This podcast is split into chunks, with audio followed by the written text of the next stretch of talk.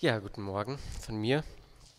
Ähm, ich äh, wurde heute Morgen beauftragt, euch mitzuteilen, was, äh, ja, was Gott mir so vielleicht aufs Herz gelegt haben könnte. Und äh, ich habe mal ein bisschen gesucht und ähm, ich habe was gefunden, was ich mit euch teilen möchte. Und das liegt schon, ich erinnere mich auf jeden Fall noch, dass es auf meinem Sessel im Kinderzimmer war. Also es war auch mein Jugendzimmer, es war eher als ich jugendlich war. Aber da hatte mich das schon mal beschäftigt. Ich habe in zweiter Chronik gelesen und ähm, ich habe mich gefragt, das, was ich gelesen habe, das hat für mich teilweise einfach keinen Sinn ergeben. Und ich ähm, erinnere mich noch daran und ich habe das aber nie richtig weiter ausgeführt. Aber jetzt habe ich mich im Vorfeld der Predigt nochmal näher damit befasst und möchte das heute mit euch teilen. Um was es genau geht, sage ich gleich. Ich möchte zuerst einmal einen kurzen Einblick in da reingeben, wo wir jetzt reintauchen. Es geht um die Geschichte Israels. Ähm, das Reich Israel hatte sich unter David gebildet und ist dann zerfallen in das Nordreich und das Südreich. Und ich möchte euch heute Morgen ein paar Könige von dem Südreich Israels vorstellen, also Juda damals. Und ähm, genau, diese Könige, die werden häufig von Gott damit oder die Chronik beginnt damit zu sagen, und dieser König tat, was Gott recht war, oder dieser König tat nicht das, was Gott recht war. Und ähm, so beginnt das häufig mit einer kleinen Zusammenfassung, was die so in ihrem Leben gemacht haben. Und ähm, wir schauen uns heute Morgen halt, wie gesagt, ein paar Könige an und ähm, schauen mal, was wir so aus deren Biografie lernen können. Ich habe mir ganz bestimmte Könige rausgesucht, nicht, also wir gehen chronologisch durch, aber nicht alle nacheinander. Wir beginnen in 2. Chronik 14. Ich werde wahrscheinlich relativ viel lesen, falls ihr mitlesen wollt. Wer würde noch eine Bibel? Ich würde noch verteilen. Okay, 2. Chronik 14. Asa ist der erste König, ähm, den wir genauer studieren. Und ähm, ja, ich würde einfach mal vorlesen und ähm, zwischendurch mal unterbrechen, was dazu sagen und weiterlesen. Asa lebte so, wie es dem Herrn, seinem Gott, Freude machte. Er ließ die fremden Altäre und Höhenheiligtümer niederreißen, die Säulen der Götzen umstürzen und die Aschera-Bilder zerschlagen. Er befahl dem Volk von Juda, den Gott seiner Vorfahren zu suchen, seinem Gesetz zu gehorchen und seine Gebote zu halten – auch aus den Städten Judas ließ er die Höhenheiligtümer und Rauchopfersäulen entfernen, und so herrschte Frieden in Asas Reich. In diesen Jahren errichtete der König im ganzen Land Festungen, denn das Land hatte Ruhe. Niemand erklärte ihm damals den Krieg, denn der Herr schenkte ihm Ruhe. Und Asa sagte zum Volk von Juda: Lasst uns Städte bauen und sie mit Mauern, Türmen, Toren und Riegeln befestigen. Noch gehört das Land uns, weil wir den Herrn, unseren Gott, gesucht haben. Und so hat er uns Ruhe vor unseren Feinden geschenkt. Und sie setzten ihre Bauvorhaben in die Tat um und brachten sie auch zum Abschluss. Ja, wir sehen hier, wie so die Anfangszeit von Asas Königreich ähm, war. Und äh, wir sehen, dass es gekennzeichnet ist durch Frieden. Sie haben versucht, das zu tun, was Gott gefällt. Und ähm, Gott hat das einfach gesegnet. Und ich glaube, dass wir das auf unser Leben auch übertragen können. Wenn wir das versuchen zu tun, was Gott gefällt, dann wird Gott das segnen. Das heißt nicht immer, dass wir Frieden haben, das sehen wir gleich auch noch, aber das heißt auf jeden Fall, dass wenn wir uns nah an Gott halten, Gott ist nah, nah bei uns. Er hat versprochen, bei uns zu sein. Und wenn wir ähm, ja auch bei ihm sein wollen, dann haben wir einfach, können wir die Gewissheit haben, dass er bei uns ist und uns auch segnen möchte. Und äh, in Zeiten des Segens sehen wir, dass Asa trotzdem nicht einfach stehen geblieben ist, da wo er schon gerade steht, sondern dass er gesagt hat, okay, lasst uns jetzt die Zeit nutzen und unsere Städte, unsere Verteidigung stärken. Und ähm, ja, Mauern, Türen, Tore und Riegeln bauen. Und das haben sie gemacht für die Zeiten, in denen womöglich kein Frieden mehr herrscht. Und ich glaube, auch das können wir übertragen. Ähm, selbst wenn wir Jesus nachfolgen, ist es garantiert so, dass uns irgendwann irgendwas in unserem Leben trifft, wo wir einfach mit kämpfen müssen. Und ähm, was das ist, kann ganz verschieden sein. Aber in den Phasen, wo, es, wo wir einfach Gottes Segen erleben dürfen, da können wir trotzdem uns für diese Phasen vorbereiten und Gott fragen, was er in unserem Leben weiter tun möchte und nicht da stehen bleiben, wo wir stehen, sondern einfach mit Gott immer weitergehen. Ähm, genau. Das Blatt von, äh, oder dieser Frieden, der, den Gott geschenkt hatte, der geht jetzt ein bisschen, bisschen verloren. Ähm, in Vers 8 steht, dann sammelte der Kuschiter Serach ein riesiges Heer, unterstützt von 300 Streitwagen, und er drang bis zur Stadt Marescha vor. Asa stellte seine Streitmacht im Tal Zephata bei Marescha zur Schlacht auf. Also der Frieden ist vorbei, ihm wird der Krieg erklärt. Und Asa tut das, was er tun kann als König. Er stellt sich dem feindlichen Heer entgegen. Aber dann macht er was viel Wichtigeres. Also er macht das, was er tun kann, und dann macht er das, was nur Gott tun kann. Und dazu rief er den Herrn, seinen Gott, an und betet. Herr, keiner außer dir kann den Schwachen gegen die Mächtigen helfen. Hilf uns, Herr, unser Gott, denn wir vertrauen allein auf dich. In deinem Namen sind wir gegen dieses riesige Heer in die Schlacht gezogen. Du, Herr, bist unser Gott. Kein Mensch kann gegen dich bestehen. Also er betet. Und ähm, ja, dass wir das übertragen können, das steht außer Frage. Beten ist immer gut und gerade in Schwierigkeiten. Dann manchmal ist es so leicht, dass wir nur auf das, oder fällt es mir auf, ich mache das so, dass ich erstmal gucke, was kann ich denn tun? Manchmal reicht das auch schon aus und dann muss ich gar nicht beten. Oder manchmal ist Beten dann die, die dritte oder vierte Option. Ähm, Asa macht das hier genau richtig. Ähm, ja, bevor er in den Krieg zieht, betet er um Gottes Segen und dass Gott ihm hilft. Und ja, er weiß, dass Gott ihm helfen kann und ähm, das dürfen wir auch immer wissen. Und Vers 11 geht es weiter. Da schlug der Herr die Kuschiter vor Asa und dem Herr von Juda und sie liefen davon. Und sie machen große Beute, ich überspringe ein bisschen. Ähm, ja, sie machen große Beute und kehren nach Jerusalem zurück. Und sie haben den Sieg in diesem Krieg bekommen. Und ähm, dann kam der Geist Gottes über Asaja, Kapitel 15, ein Prophet. Er zog König Asa entgegen und rief: Hör mir zu, Asa. Hört, Männer aus den Stämmen Juda und Benjamin. Der Herr ist so lange bei euch, wie ihr ihm treu bleibt. Wenn ihr ihn sucht, wird er sich finden lassen. Doch wenn ihr ihn verlasst, wird er euch verlassen. Lange Zeit lebten die Israeliten ohne den wahren Gott, ohne Priester, der sie unterwies, und ohne das Gesetz Gottes. Aber in schweren Zeiten sind sie zum Herrn, dem Gott Israels, zurückgekehrt. Er redet noch ein bisschen weiter und ähm, äh, erzählt von der Geschichte Israels in Vers 7. Den letzten Satz lese ich noch. Nun aber seid stark und mutig und gebt nicht auf, denn euer Tun soll belohnt werden. Also Gott schickt einen Propheten zu Asa, der ihn einfach nochmal ermutigt. Und ähm, Asa wurde auch durch diese Rede und die Weissagung des Propheten Asaja sehr ermutigt. Und infolge dieser Rede ließ er alle Götzen im Gebiet von Juda und Benjamin und in den Städten, die er erobert hatte, entfernen. Den Altar des, Haus, des Herrn jedoch, den Altar des Herrn jedoch, der vor dem Eingang des Tempels des Herrn stand, ließ er erneuern. Und Asa rief alle Bewohner aus dem Gebiet von Juda und Benjamin, aus den Städten Ephraims, Manasse und Simeons, die sich angesiedelt hatten, zusammen. Und ähm, er macht ein riesiges Fest, ein Dankesfest. Und er opfert 700 Rinder und ganz viele Schafe und Ziegen. Ein riesiges Barbecue sozusagen. Und ähm, ja, sie, sie, machen wirklich einen, eine Riesenfeier und ähm, danken einfach Gott, dass er ihnen geholfen hat. Und ähm, sie schlossen einen Bund. Hier steht, sie versprachen den Herrn, den Gott ihrer Vorfahren, aus ganzem Herzen und ganzer Seele zu suchen. Und sie haben das einfach bestätigt mit Lobpreis. Begeistert suchten sie Gott und er ließ sich von ihnen finden. Und der Herr schenkte ihnen ringsum Ruhe. Und ähm, ja, wir sehen einfach, wie Asa als König die Verantwortung, die er hatte, ja einfach super gut umgesetzt hat und ähm, Gott nachgefolgt ist und die, das Volk, dem er vorstand, auch dazu ermutigt hat, Gott nachzufolgen mit ganzem Herzen und äh, mit allem, was sie können.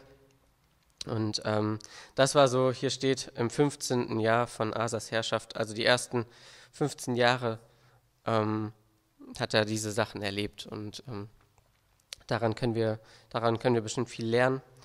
Und ähm, an dem, was jetzt kommt, können wir auch hoffentlich was lernen. Denn jetzt kommt das, was die Könige gemeinsam haben, die ich heute Morgen rausgesucht habe. Und das ist teilweise irgendwie, also ich finde das teilweise schwierig zu verstehen, habe dann aber auch gedacht, naja, wir machen wahrscheinlich dieselben Fehler. Ansonsten ständen sie nicht in der Bibel, als uns, um uns zu warnen. Ähm, ich lese vor, Kapitel 16. Im 36. Jahr der Herrschaft Asas, also ungefähr 20 Jahre später, fiel König Bascha von Israel in Juda ein und er befestigte Rama.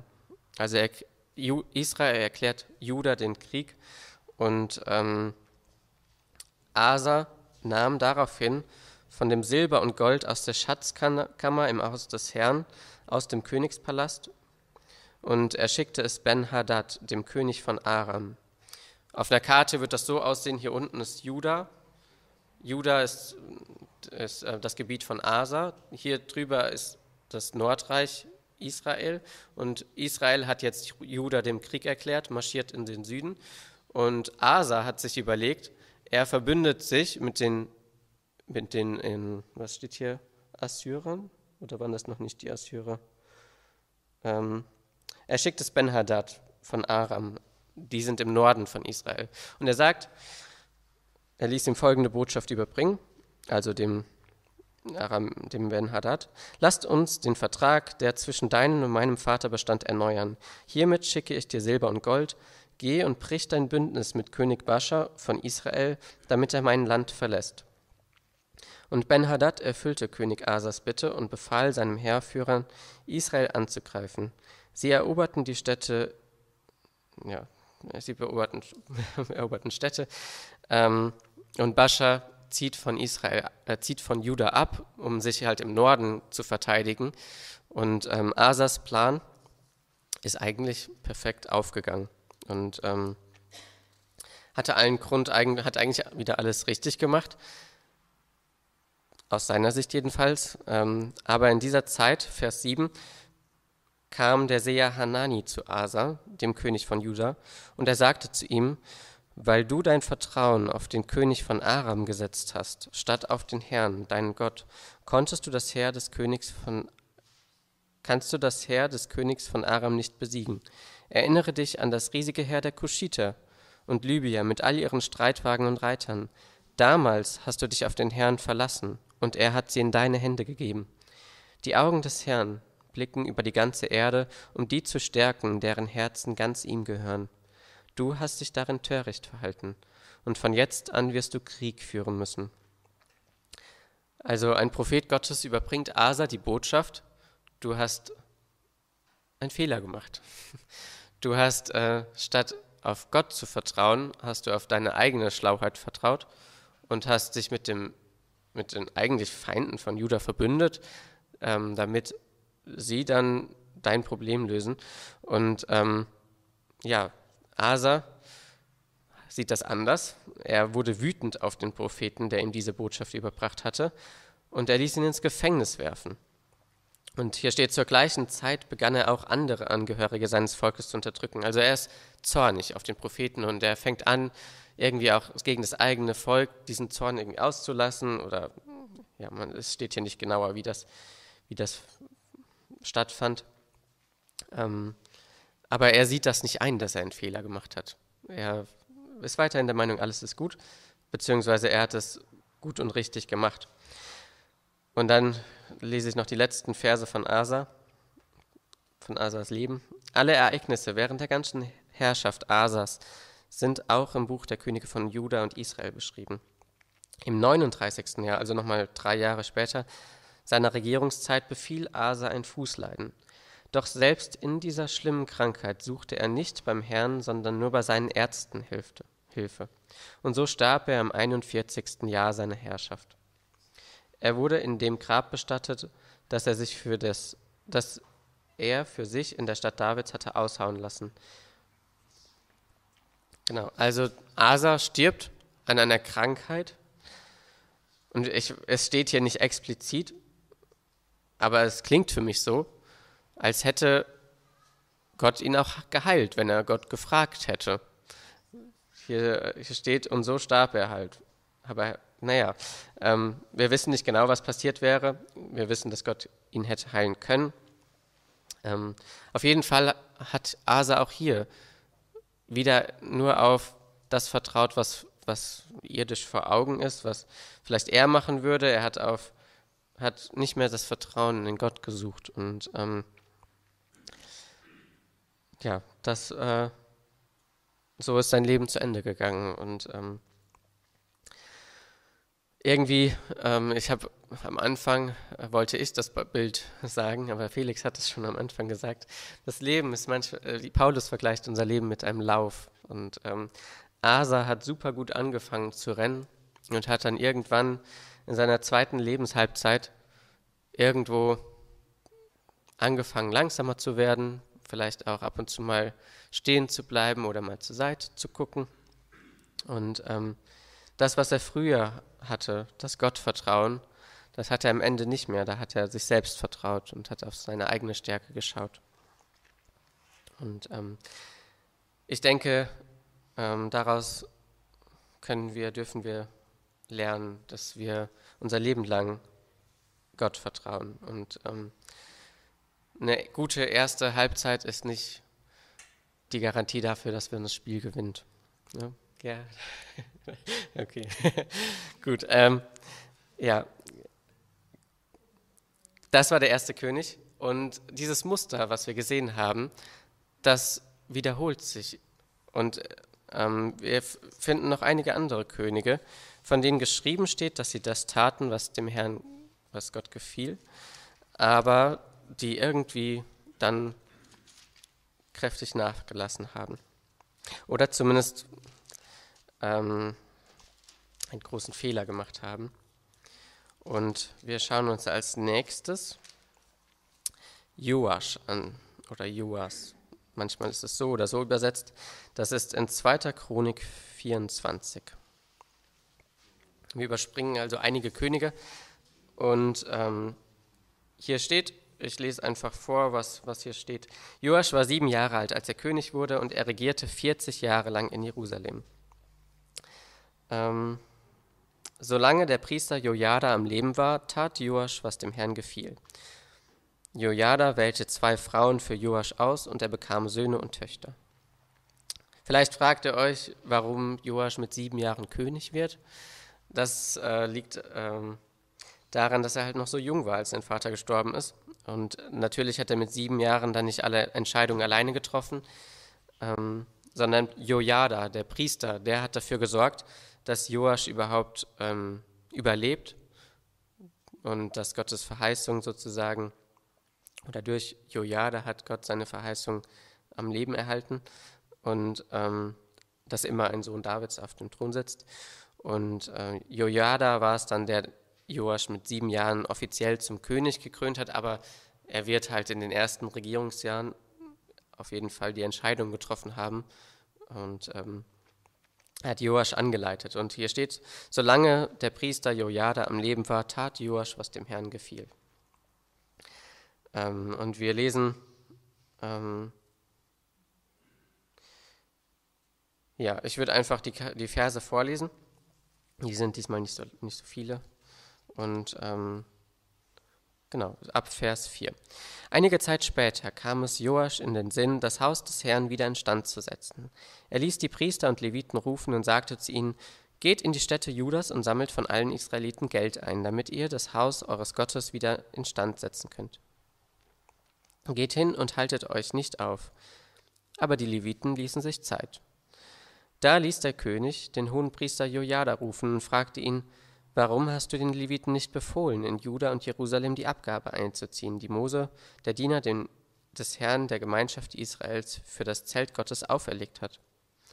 Denn die gottlose Atalia, das war die Königin vor Joasch, und ihre Söhne hatten das Haus Gottes verfallen lassen und hatten die heiligen Geräte aus dem Haus des Herrn für den Götzendienst des Baal missbraucht. Deshalb befahl der König nun, einen Kasten anzufertigen und ihn am Tor vor dem Haus des Herrn aufzustellen. Dann wurde in ganz Juda und Jerusalem bekannt gemacht, dass man dem Herrn die Abgabe zahlen solle, die Mose, der Diener Gottes, den Israeliten in der Wüste auferlegt hatte.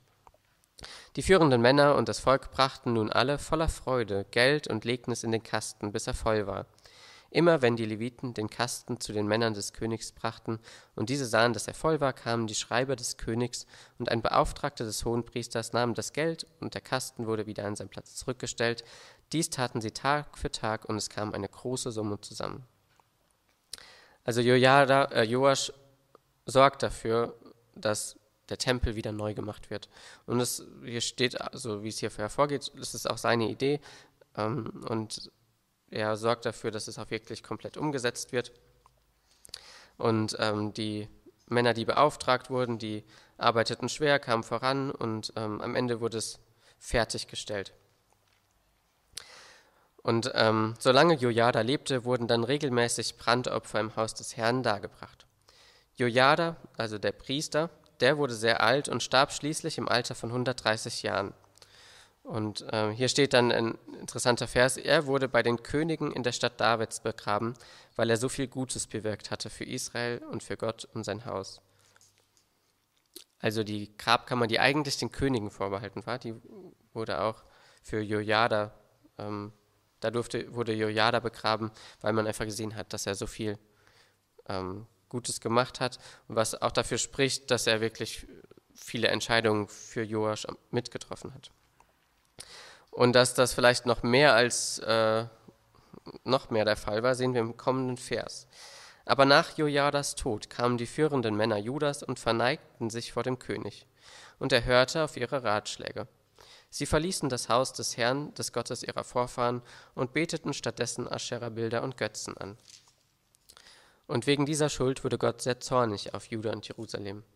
Der Herr schickte Propheten, die die Menschen zur Umkehr bewegen sollten, und sie warnten, aber das Volk wollte nicht hören. Da kam der Geist Gottes über Sechaja, den Sohn des Priesters Jojada. Er stellte sich vor das Volk und sagte, so spricht Gott. Warum missachtet ihr die Gebote des Herrn? Ihr könnt nur verlieren. Weil ihr den Herrn verlassen habt, hat er euch verlassen. Da verschworen sie sich gegen ihn und steinigten ihn auf Befehl vom König im Vorhof vom Haus des Herrn. Und König Joasch hatte die Liebe und Treue vergessen, die Sechajas Vater Jojada ihm erwiesen hatte, denn er ließ seinen Sohn ermorden. Sechajas letzte Worte waren, der Herr soll es sehen und sie dafür zur Rechenschaft ziehen. Ja, da habe ich auch wieder gedacht, jetzt hat er am Anfang seiner Leben, seiner Königszeit so viel Gutes gemacht, so viel Gutes beigebracht bekommen. Und dann stirbt der Priester und kurze Zeit später bringt er den Sohn von dem Priester um und geht ganz komplett andere Wege. Ähm, ich denke, dass wir hier sehen, dass Joasch im Glauben an Gott irgendwie nie wirklich gelernt hat, eigene Entscheidungen zu treffen und selbst vorwärts zu gehen, sondern der Weg, auf dem er unterwegs war, war immer nur so gut wie die Ratgeber oder die Menschen um ihn herum, die ihn darin unterstützt haben, vorwärts zu gehen. Und als Jojada dann nicht mehr am Leben war und stattdessen die obersten und führenden Männer Judas ihm die Ratschläge gegeben haben, da war er nicht in der Lage, zwischen richtig und falsch zu unterscheiden. Oder wollte es nicht, ich weiß es nicht. Ähm auf jeden Fall, ähm, auch er hatte so einen in der zweiten Halbzeit nicht mehr, nicht mehr so ähm, naja, tat nicht mehr das, was Gott gefiel. Und ähm, ich suche noch den Vers, aber ich meine, dass er dann in einer Verschwörung umgebracht wird. Also auch er hat danach nicht lange gelebt. Sein Sohn Amasja wurde dann ähm, König. Und auch von Amasja steht hier, er tat zwar, was dem Herrn gefiel, aber nicht von ganzem Herzen. Das ist hier wahrscheinlich der Schlüssel. Ähm, er wusste, was gut und richtig war und er ist in den Krieg gezogen. Und ähm, ich werde jetzt diesmal nicht alles vorlesen, aber er ist in den Krieg gezogen und hat Männer aus Israel angeworben mit viel Geld. Und ein Prophet sagt ihm, schick die Männer, die du angeworben hast, wieder nach Hause. Gott ist stark genug, Gott wird dir den Sieg schenken. Und Amasja fragt als erstes, und was ist mit dem Geld, das ich denen gegeben habe? Und Gott sagt, äh, der Prophet antwortet, Gott kann dir noch viel mehr geben als das. Und ähm, dann schlussendlich schickt Amas ja die Krieger auch nach Hause und gewinnt auch den Krieg. Und ähm, was er dann macht, ist aber irgendwie völlig unverständlich, zumindest aus meiner, aus dem, auf den ersten Blick. Er nimmt die Götzen von den Völkern, die er eigentlich gerade besiegt hat, wo er eigentlich klar ist, Gott ist stärker als diese Götzen. Er nimmt die Götzen mit nach Hause und betet die an.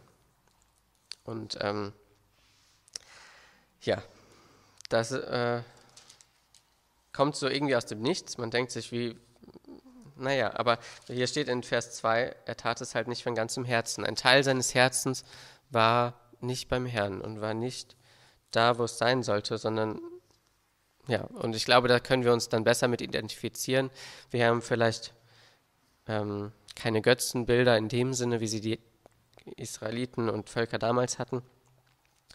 Aber ein Teil unseres Herzens hängt vielleicht dann doch noch an irgendwie Wohlstand oder Karriere oder was, was auch immer. Da in der Bibel werden viele Sachen aufgezählt, in denen unser Herz hängen kann. Und ihr wisst, oder bei mir war es immer so, wenn Predigten kamen, meistens wusste ich genau, worüber der Pastor geredet hat, auch wenn die Worte nicht genauso kamen. Also, ähm, ja, wo war ich? Bei Amasja. Auch Amasja bekommt dann einen Propheten von Gott geschickt. Und der fragte ihn, warum hast du die Götzen eines Volkes angebetet, die nicht einmal ihr eigenes Volk vor dir beschützen konnten? Doch der König fiel ihm ins Wort und sagte, habe ich dich etwa um Rat gefragt? Schweig, oder ich lass dich töten. Ja, also auch Amasja sieht überhaupt nicht ein, dass er überhaupt einen Fehler gemacht hat und ähm, geht einfach weiter den Weg, den er gegangen ist. Er zieht dann kurz darauf gegen Israel in den Krieg und stirbt. Gut, ähm, an Amasias Sohn, Usia, den schauen wir uns auch noch an. Der wird dann König und hier steht von Usia das Zeugnis, Usia tat, was dem Herrn gefiel, so wie sein Vater Amasja. Usia suchte Gott, solange Sechaja lebte, der ihn im Glauben an Gott unterwies. Also so eine ähnliche Situation wie bei Jojada, dass er einen guten Ratgeber gehabt hatte. Und solange der König den Herrn suchte, ließ Gott ihm alles gelingen, was er unternahm. Und ähm, Usia war ein sehr geschickter Heerführer, hat interessante Befestigungsanlagen entwickelt und hatte ein Riesenheer. Und ähm, militärisch war Usia nicht zu unterschätzen. Und ähm, auch beim Volk war er eben beliebt, weil er einfach, ja, das Volk hatte halt einfach Frieden und eine gute Zeit. Und ähm, ja, Gott hat ihnen viel Ruhe geschenkt. Und in Vers 16 steht jetzt, also Kapitel 26, Vers 16 bin ich jetzt. Doch als Usia so mächtig geworden war, wurde er auch hochmütig. Und das brachte ihn zu Fall. Er wurde dem Herrn, seinem Gott, untreu und betrat das Haus des Herrn, um eigenhändig Weihrauch auf dem Altar zu verbrennen. Der Priester Asaja folgte ihm mit 80 Priestern des Herrn, alles mutige Männer. Und sie traten König Usia entgegen und sagten, es steht dir nicht zu, Usia, dem Herrn Weihrauch zu verbrennen. Das ist die Aufgabe der Priester, der Söhne Aarons, die für diesen Dienst ausgesondert sind. Verlasse das Heiligtum, denn du bist untreu geworden. Das wird dir vor Gott, dem Herrn, keine Ehre einbringen. Auch hier, Usia macht einen Fehler und Gott weist ihn darauf hin. Und statt dass Usia seinen Fehler einsieht, macht auch er denselben Fehler wie die anderen Könige, die wir uns angesehen haben. Da wurde Usia, der das Räuchergefäß bereits in den Händen hielt, sehr wütend. Doch während er auf den Priester zornig wurde und vor dem Räucheraltar im Haus des Herrn stand, brach plötzlich auf seiner Stirn Aussatz auf, aus. Als der hohe Priester Asaja und die anderen Priester das sahen, jagten sie ihn hinaus. Und der König selbst beeilte sich sehr hinauszukommen, weil der Herr ihn bestraft hatte. Und so litt König Usia an Aussatz, bis er starb. Er lebte völlig isoliert, ausgeschlossen aus dem Haus des Herrn, und sein Jod Sohn Jotham wurde oberster Verwalter des königlichen Palastes und regierte das Volk. Schon wieder, ähm, er hat eine erste Halbzeit wahnsinnig gut angefangen, hat, ähm, hat einfach ähm, Gott gesucht, hat Frieden von Gott geschenkt bekommen und in dieser Segenszeit überhebt sich sein Herz, er wird stolz und ähm, macht Fehler und sieht den Fehler nicht ein. Und ähm, das waren jetzt vier Könige, die wir uns angesehen haben, die irgendwie unterschiedliche, vielleicht unterschiedliche Gründe hatten. Ganz im Detail steht es ja auch nicht hier. Ähm, aber sie hätten irgendwie, wenn sie den Weg bis zum Ende gegangen wären, wäre ich mir sicher gewesen, wäre der Weg anders verlaufen, den Gott mit ihnen, also die, hätte, sein, hätte ihr Ende anders ausgesehen. Und ähm, ich habe das damals, als ich in meinem Kinderzimmer als Jugendlicher das gelesen habe, habe ich mir Sorgen gemacht oder habe ich darüber nachgedacht. Ich hoffe, dass mir sowas nicht passiert, dass ich, wenn ich bin angefangen, habe angefangen, den Lauf zu laufen, ich möchte nicht irgendwann stehen bleiben und in der Gegend umherschauen oder mich von anderen Sachen ablenken lassen, sondern ich möchte bis zum Ende wirklich laufen und ähm,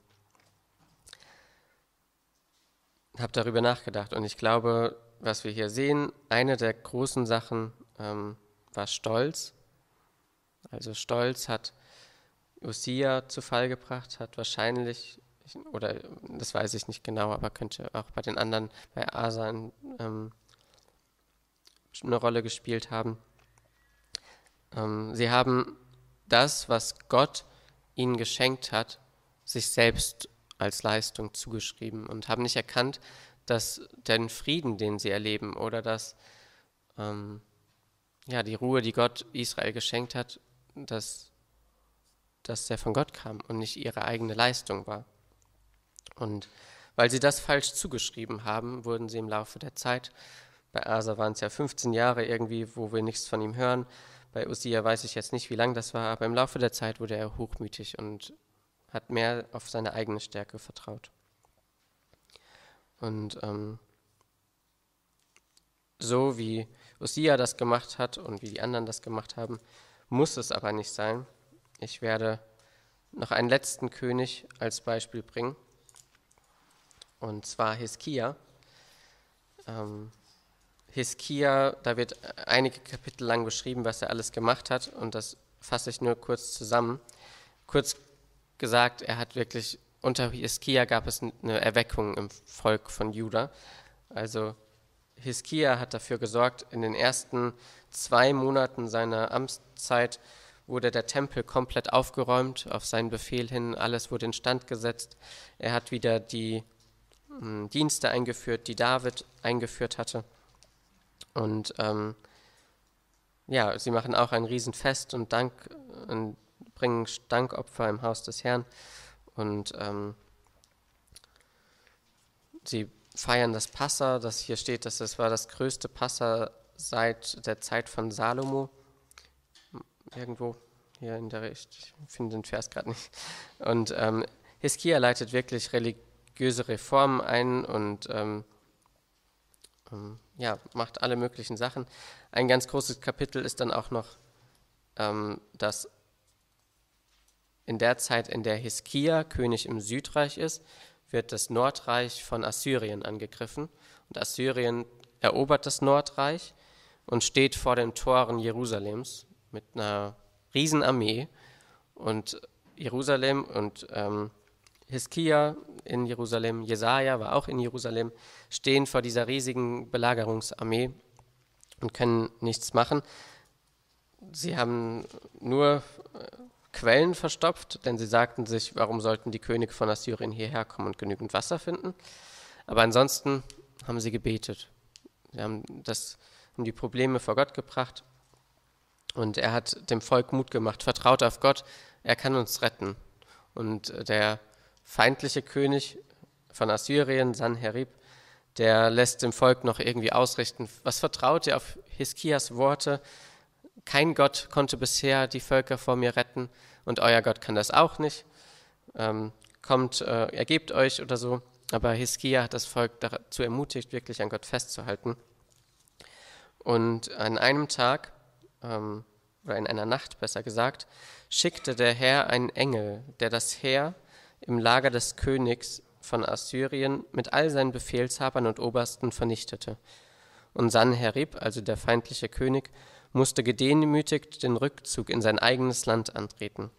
Als er dort den Tempel seines Gottes betrat, brachten ihn seine eigenen Söhne mit dem Schwert um. Das war das Ende von dem König von Assyrien. Und ähm, Assyrien selbst auch ist irgendwann demnächst dann untergegangen. Ähm, und von Hiskia lesen wir ganz am Anfang das Zeugnis von Gott, das Gott über Hiskia sagt. Er tat, was dem Herrn gefiel, so wie sein Stammvater David. Also, ja, wie wir das von David kennen.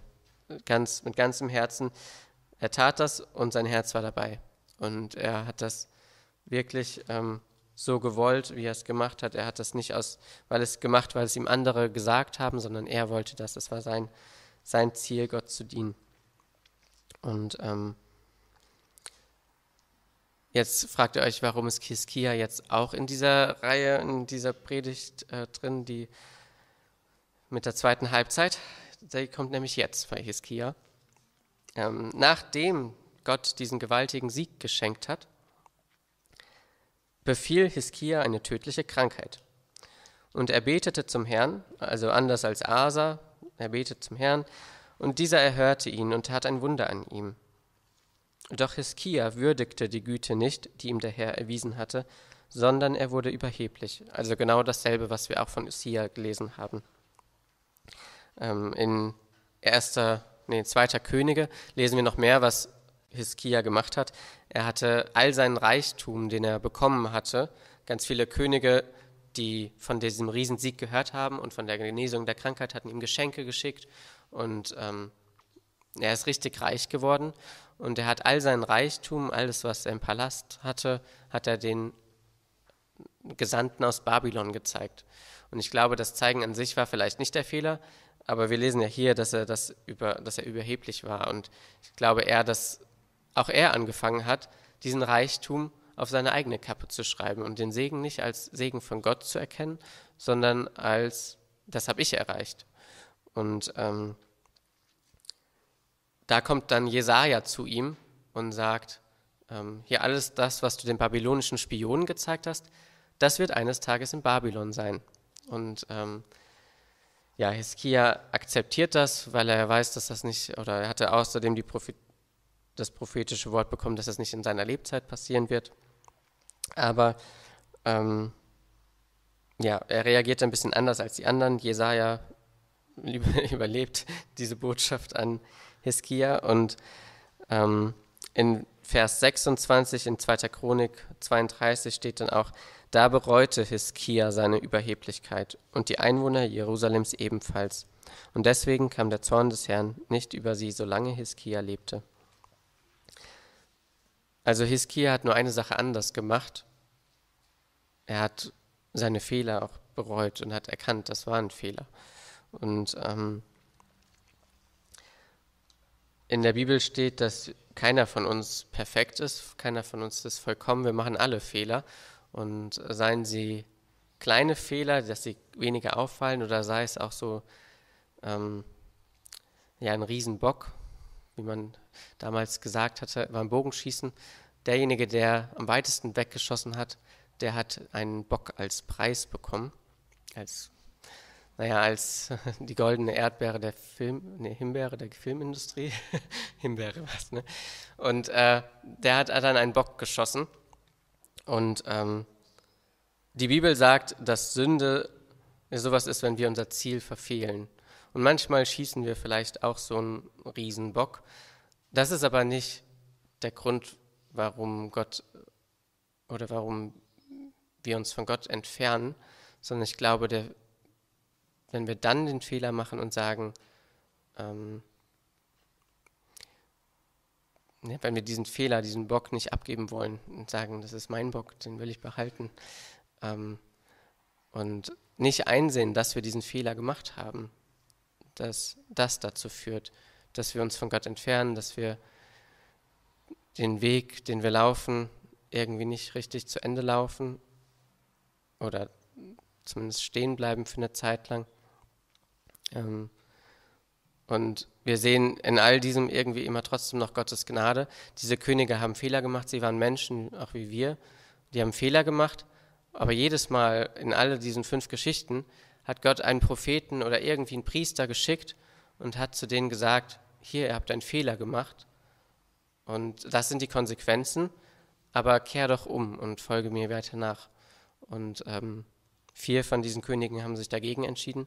Hiskia hat sich dafür entschieden. Ähm, auch David hat ja mit äh, dem Ehebruch und dem Mord an äh, Ehebruch mit Bathseba und Mord an ihrem Mann einen riesen Fehler gemacht und hatte dann Konsequenzen zu tragen. Aber trotzdem war David ein Mann, von dem Gott gesagt hat, David war ein Mann nach meinem Herzen. Und er hat diesen Riesenfehler gemacht, aber er hat ihn bereut und ähm, hat den Weg mit Jesus mit, Gott fortgesetzt.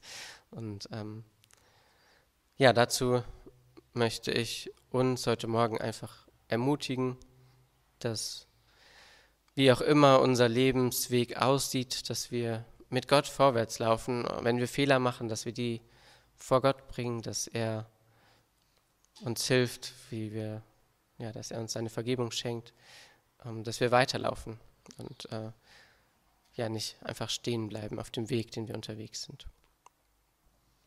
Amen.